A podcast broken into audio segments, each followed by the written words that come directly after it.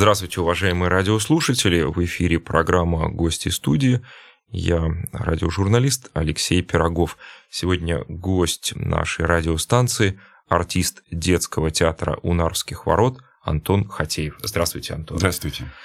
Антон, наши радиослушатели хорошо знают театр Унарских ворот, и у нас была в эфире художественный руководитель театра Валентина Михайловна Луц. Она очень подробно рассказывала о театре, о постановках. Были также артисты театра. А с вами наши радиослушатели еще не знакомы. Угу. Хотелось бы, чтобы вы рассказали о себе. Кто такой артист Антон Хатеев? Ну, кто такой артист Антон Хатеев? Артист? Э, Надеюсь, неплохой, даже нет, нельзя говорить не. Я думаю, что хороший артист, потому что э, работает в театре Унарских ворот уже 7 лет, достаточно успешен, любим зрителями, э, занят э, практически в 20 спектаклей из 38 э, спектаклей, которые у нас есть. Артист. А как вы в театре Унарских ворот начали свою творческую карьеру, да, вот э, вы ведь сначала в другом городе жили, да, и там, я знаю, работали даже на радио. Да, как, э, после, перед тем, как приехать в город Санкт-Петербург, я работал в Пензе, в драматическом театре областном, там же работал на радио, на телевидении, вот, а потом так случилось, что я переехал в Ленинград, э, и, ну, естественно, начал искать работу. Вот. Я походил по разным театрам, и по большим нашим театрам. Но сразу, когда я приехал, я для себя решил, что первый театр, в который меня возьмут, первый театр, который увидит во мне, разглядит зерно, которому я буду нужен, я буду честно и верно служить в этом театре. И так случилось, что э, первый театр, куда меня позвали, мне позвонила моя хорошая знакомая, актриса нашего театра Люда Меньшикова, сказала, Антон, нам нужен артист. Позвони, Валентин Михайловна. Я позвонил, мы встретились, вот. И началась наша, так сказать, любовь с первого взгляда. Вот, и началась моя карьера. Я пришел, у меня было сразу очень много вводов. И это тоже было очень сложно, потому что вводы, вводы были на роли одинаковые. Понимаете, я получил сразу трех волков и хм. двух королей. И в этом есть определенная сложность, потому что сделать один образ короля – это можно, а когда их два короля, чтобы они были не похожи, нужно же найти, чтобы они были разные, и в этом у меня были определенные сложности. Но волк один отпал, слава богу, осталось два, ну, вроде бы тоже я с ними справился в конце концов. Я не артист, и я не учился в театральном училище, но мне кажется, что артист, может, я ошибаюсь, он всегда мечтает о каких-то ну, таких ролях ярких, может быть, драматических, а тут детский театр.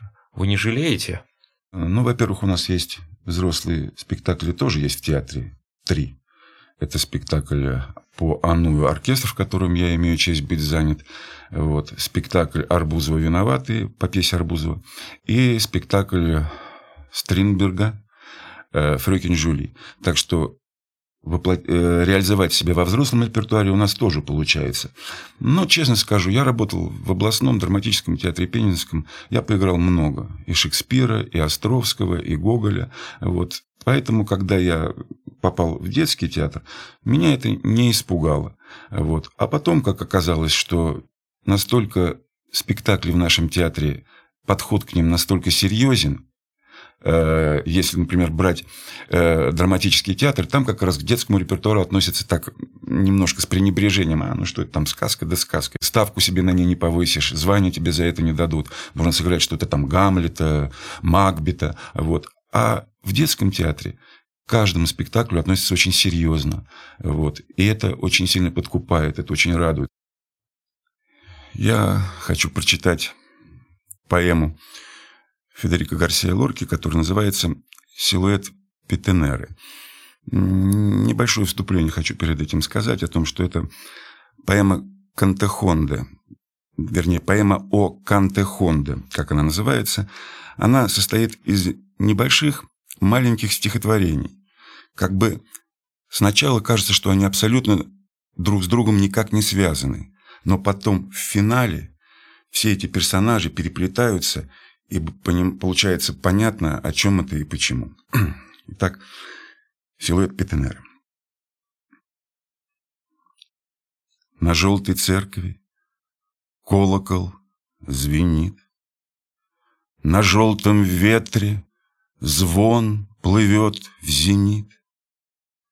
На желтой башне тает звон. Из пыли бриз мастерит серебряные кили. Едут сто конников в черном, головы опустив по небесам, простертым в тени олив. Им ни с Севильей, ни с Кордовой встреча не суждена, да и с Гранадой, что с морем разлучена. Сонно несут их кони, словно не чуя нож, в город крестов, где песню бросает в дрожь. Семь смертоносных криков всем им пронзили грудь по небесам. Упавшим лежит их путь. Гитара. И во сне твои стоны я слышу, Рыдание души пропавшей, Души погибшей из круглого рта твоего Вылетает, гитара. Тарантул плетет проворно, Звезду судьбы обреченной Переплетая вздохи и стоны, Плывущие тайно в твоем водоеме. Черном. Гитара. В ночи сада, выбеленные мелом, Пляшут шесть цыганок в белом в ночи сада. В ночи сада розаны и маки В их венках из крашеной бумаги. В ночи сада. В ночи сада, словно пламя свечек, Сумрак обжигают зубы, жемчуг. В ночи сада. В белом доме скоро отмучится Петенера цыганка, разлучница. Кони мотают мордами. Всадники мертвые. Колышется дорогая свеча в ее пальцах нетвердых. Юбка ее из муара дрожит на бронзовых бедрах. Кони мотают мордами. Всадники мертвые. Острые, длинные тени тянутся к горизонту и рвутся гитарные струны и стонут. Кони мотают мордами. Всадники мертвые. Ай-яй, Петенера цыганка, Ай-яй, Петенера, И место, где ты зарыта, забыто, наверное. И девушки, у которых невинные лица не захотели, цыганка, с тобою проститься, шли на твое погребение пропавшие люди. Люди, чей разум не судит, а любит. Шли за тобою плача по улице тесной, ай-яй, Моя Петенера, цыганская песня. В Кордове, средь олив, спят они сто влюбленных, Сырой землей покрыты красны, Далеки-далеки дороги Андалусии. В Кордове, средь олив, Поставят кресты простые чтоб не были позабыты те, кто уснул навеки, ища от любви защиты. На желтой башне колокол звенит. На желтом ветре звон плывет в зенит. Дорогой, обрамленной плачем, шагает смерть в венке увядшем. Она шагает с песней старой, она поет, поет, как белая гитара. На желтой башне тает звон. Из пыли приз мастерит серебряные кили. Когда я только начинал свою карьеру еще в Воронеже, работал в Воронежском ТЮЗе. И я смотрел на некоторые спектакли, которые режиссеры приезжали, пытались самовыразиться, поставить его, вот там, взявшись правой рукой за левое ухо, что-то придумать. И дети приходили и недоумевали, немножко не понимали, потому что если они видят, приходят, они хотят видеть там крота, чтобы это был крот. И чтобы там, если это осел, чтобы это был осел, а не так, что я помню, я играл осла, мне приходилось выходить и все время говорить и а, чтобы дети понимали, ну, что, что я осел, потому что костюм был какой-то абсолютно непонятный. Я тогда подумал, как здорово было бы работать в театре, театре, в детском, э, в котором все будет по-настоящему. Как в моем детстве, когда я ходил в детский театр и смотрел спектакли, где если это был конек-горбунок, так он был конек-горбунок, и я это понимал. И так получилось, что я попал в театр, в котором именно такое отношение. Именно главное, чтобы детям было понятно. Не самовыражение какого-то режиссера, а именно, чтобы дети понимали, чтобы им было интересно. Кстати говоря, очень зрители это чувствуют. И столько отзывов о вашем театре добрых и от э, родителей, и от детей, и от всех, э, кто посещает.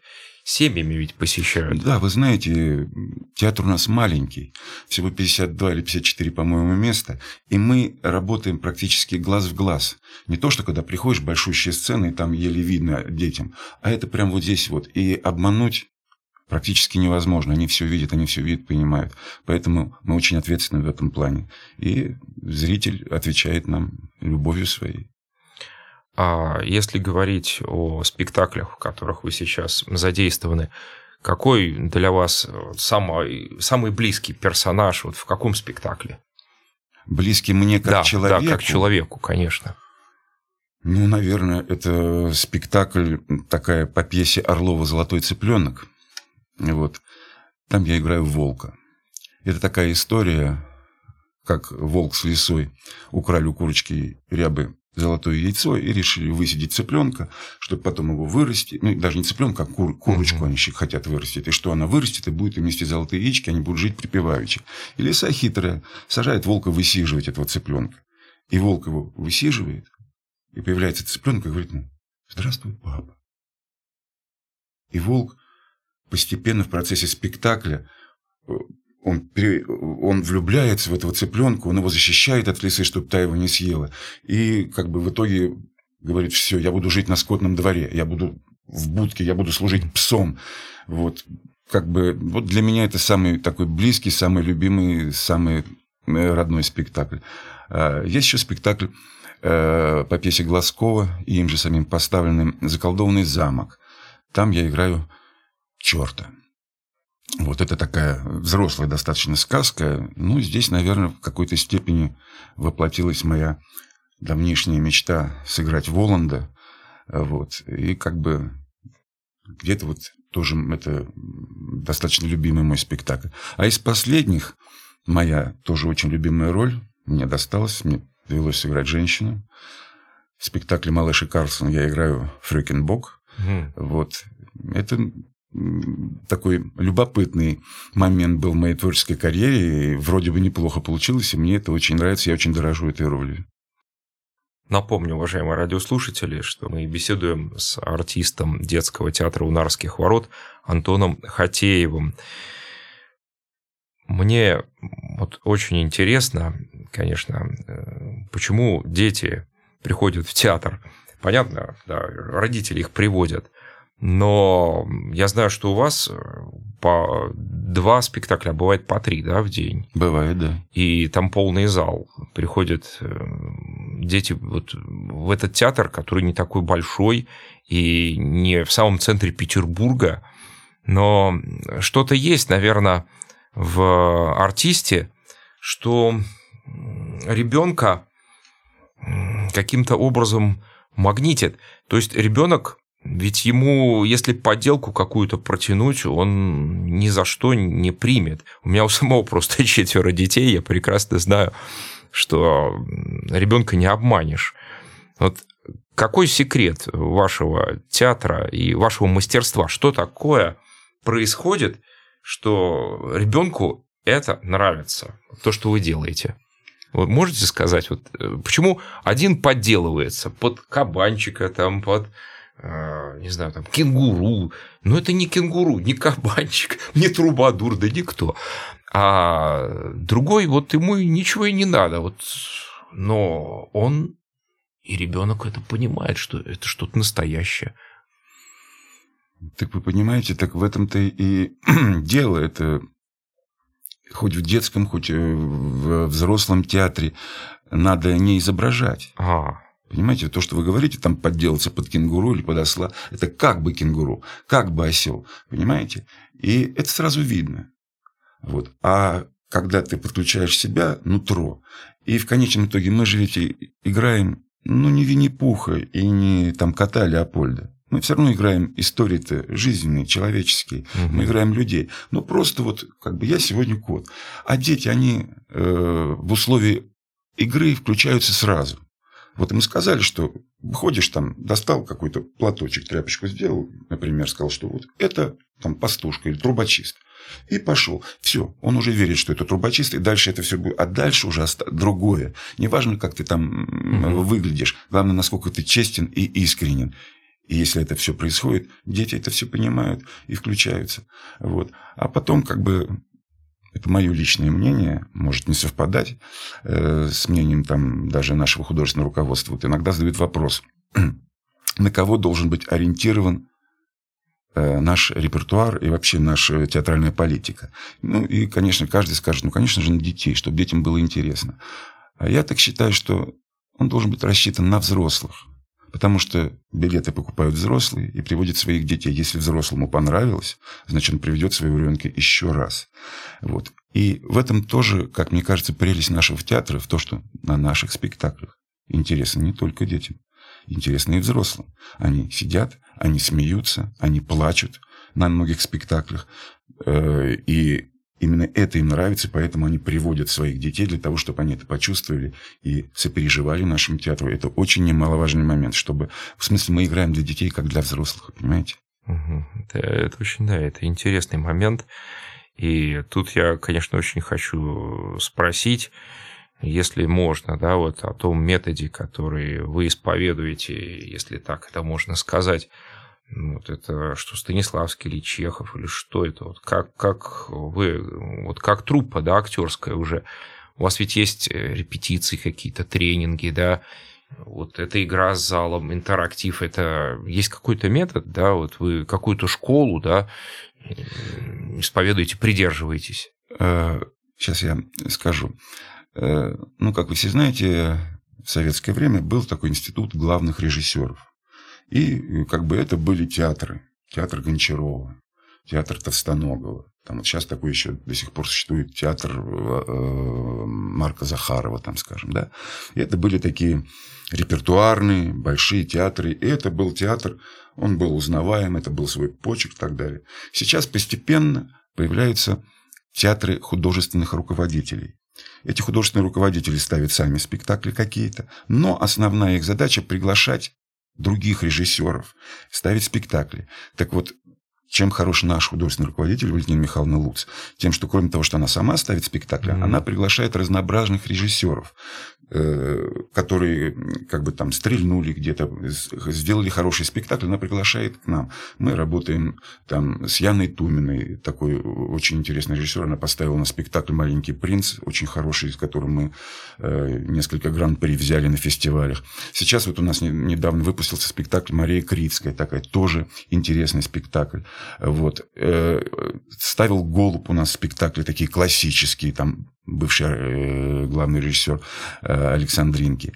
И получается, что мы работаем с разными режиссерами, mm-hmm. с разными школами, с разными стилями. И постепенно у нас сформировалась труппа очень синтетических артистов, угу. которые могут и так, которые могут где-то клоуном быть, где-то пантомима, где-то классические, где-то эстрадно. Вот. И в итоге Вот такая труппа у нас получилась, и как вот школа это или не школа, как это сказать? Вот такой стиль нашего это, театра. Кстати, вы точно сказали, Антон, синтетический такой вот стиль, и это очень, да, чувствуется.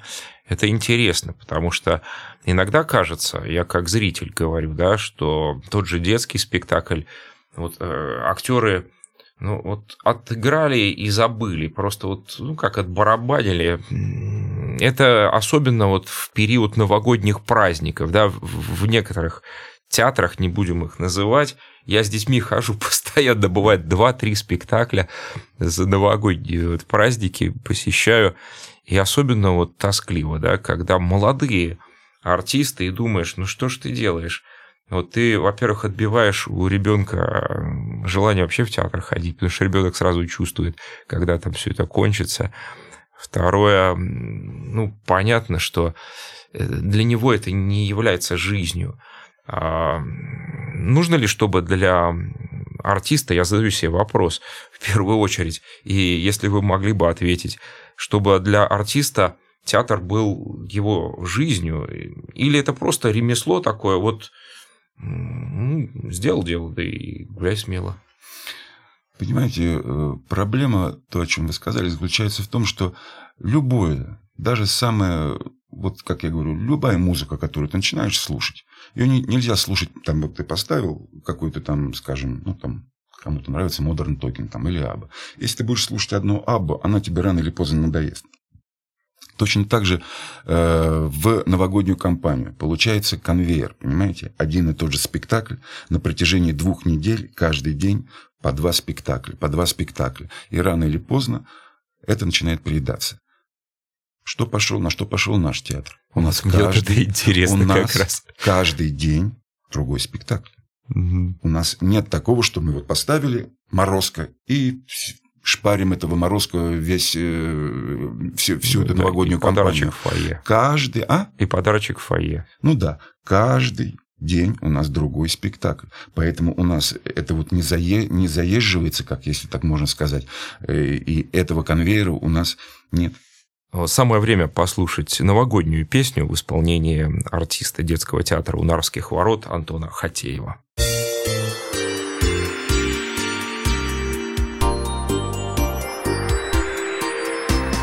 Этот миг приходит долгожданный За окном темно, мороз и снег. Под игрушек перезвон хрустальный.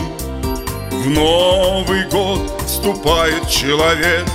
И пока часы не прозвенели Загадаем, что грядущий год. Нам принес все то, что мы хотели. Пусть он нам удачу принесет. Мир сейчас, как в старой доброй сказке Весь укутан в дождь и серпантин Под мерцание огоньков бенгальских Тихо тает старый год, как дым Мы продолжаем беседу в нашем радиоэфире с артистом детского драматического театра «Унарских ворот» Антоном Хатеевым. Антон, я знаю, что вы еще в кино снимаетесь, у вас есть роли в нашем кинематографе. Ну, кино это слишком громко сказано. Вот, это роли в наших телесериалах. Понимаете, в чем дело? Вот. Я считаю, что у меня не сложился роман с кино, наверное, потому что мне не повезло. Я не встретил Э, режиссера, да их очень мало сейчас осталось режиссеров, которые снимают большое кино. Было бы замечательно попасть, наверное, там, к Никите Михалкову в фильм, или к Тодоровскому, к Серебренникову. Э, наверное, это было бы здорово, но меня как-то вот это не сложилось. А все сериалы, в которых я снимаюсь, ну, используется типаж. Вот такой типаж генералы, полковники, пожалуйста, сколько угодно все это. Но мне это ну, не очень интересно. Поэтому, как бы, ну, не сложилось у меня с кино, скажем так, пока что. Но я надеюсь, что все еще, все еще может быть. Вот современный артист, он должен многими навыками обладать. Петь, танцевать, понятно, перевоплощаться, уметь и на сцене, и в кино – ну, почему столько бездарности, и почему столько артистов, почему столько буквально ломятся в эти театральные вузы? Можете мне сказать, как человек уже опытный? Понимаете, проблема заключается в том, на мой взгляд, что у нас сейчас на артистов, как, собственно, еще и на врачей, учат везде и всюду. В мое время, в советское время, театральных институтов по всей стране было, ну, может быть, 6-7, мы можем их по пальцам пересчитать. 4 в Москве, э, ЛГИТМИК в Ленинграде, и там Воронеж, Ярославль, Саратов, Иркутск. Все. Понимаете? И поэтому э, отбирали. Был очень жесткий отбор. э, как бы понимаете, что очищать от плевела, найти то самое жемчужное зерно, нужно перелопатить кучу очень мусора. Вот. И это был жесткий отбор, поэтому, если уж ты выпускался из института, как правило, ты профессией владел. Сейчас же на артистов учат все, кому не лень.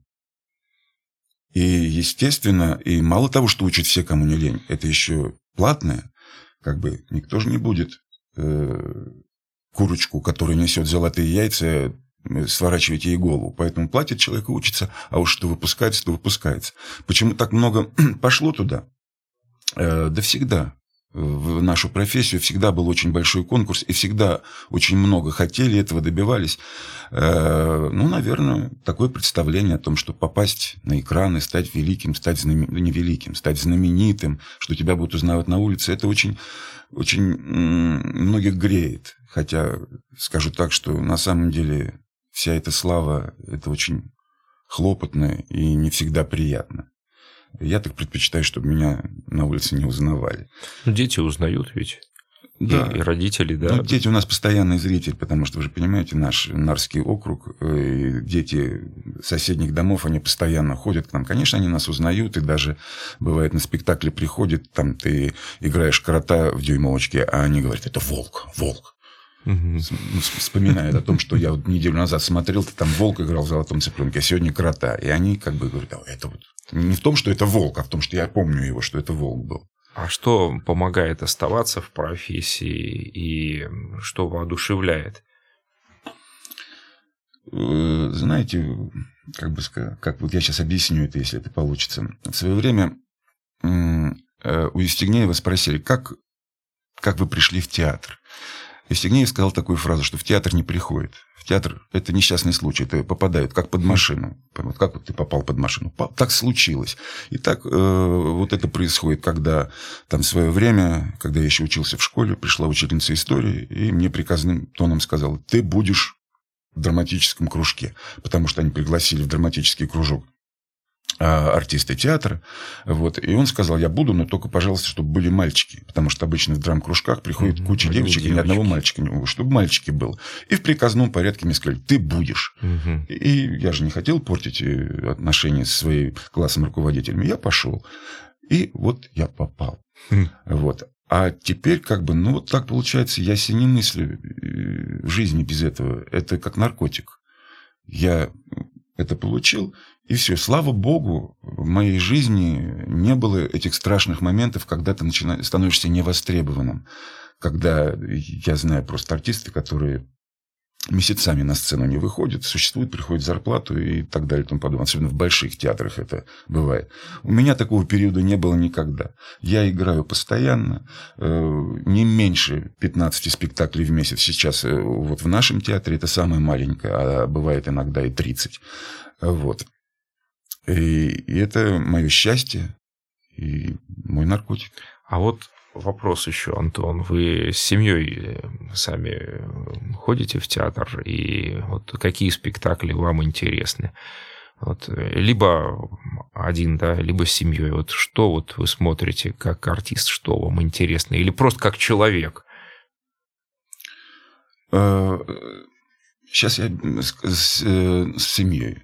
Мы ходим, конечно, и с женой, и с сыном ходим э, смотреть спектакли. Вот у них свои э, впечатления, там свои мнения. Как бы, понимаете, когда сделано хорошо, когда актеры честно работают, любой жанр, любой как бы интерпретация того, это будет интересно, когда это не с холодным носом делается. Вот. А если брать то, что мне больше нравится э, вообще то, что я люблю. Я люблю настоящий театр, понимаете? Классический? Э, я бы даже сказал, не шекспировский. А.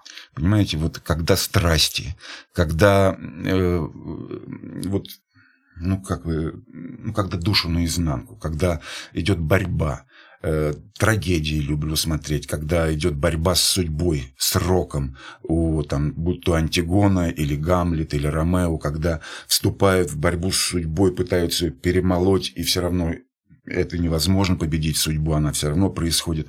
Вот это борьба человека, мне это очень импонирует, мне это нравится, я это играть люблю и смотреть это люблю. Ну, среди петербургских детских театров Почему театр Унарских ворот? Вот если наши радиослушатели сейчас слушают нас, вот вы как артист, понятно, ну, ваш театр, а какой бы вы сами хотели спектакль посмотреть, вот сесть как зритель в, в зал? В театре Унарских да, ворот? Да, да, да, у вас. Вот со стороны. Со стороны мне очень кажется хороший спектакль это «Маленький принц» по Антуану Сант-Экзюпери. Вот, Яна Тумина поставила его. Это очень проникновенный, пронзительный спектакль. Э, на этом спектакле взрослые плачут.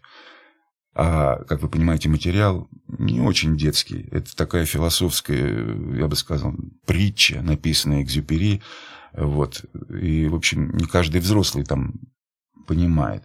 Дети, как ни странно, сидят, смотрят, слушают, понимают. Вот этот бы спектакль. Я бы его посмотрел с удовольствием, не могу.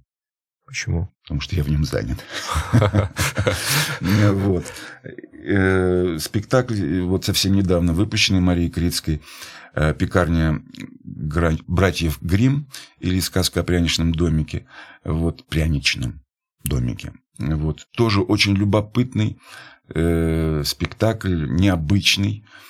Вот. Не буду рассказывать, в чем это необычность, потому что если зритель придет, увидит сам. Но тоже очень интересный. Ребята очень честно работают, очень дорожат этим спектаклем. Вот его бы я посмотрел бы сам, посоветовал. Вот. А на самом деле, на мой взгляд, плохих спектаклей в нашем театре нет. Спасибо, Антон. Напомню, что мы беседовали с артистом детского драматического театра «Унарских ворот» Антоном Хатеевым. Спасибо огромное. Приходите еще на Радио Мария. Спасибо.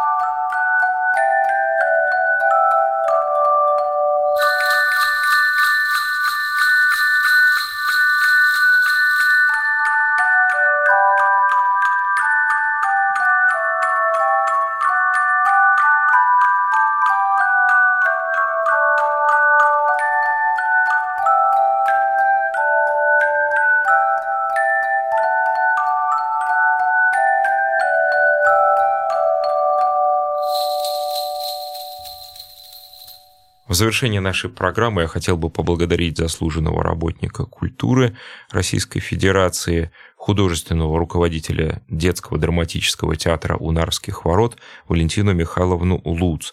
И напомнить, что театр «Унарских ворот» находится по адресу станция метро Нарвская, улица Зои Космодемьянской, дом 3. Всего вам доброго, до новых встреч в эфире.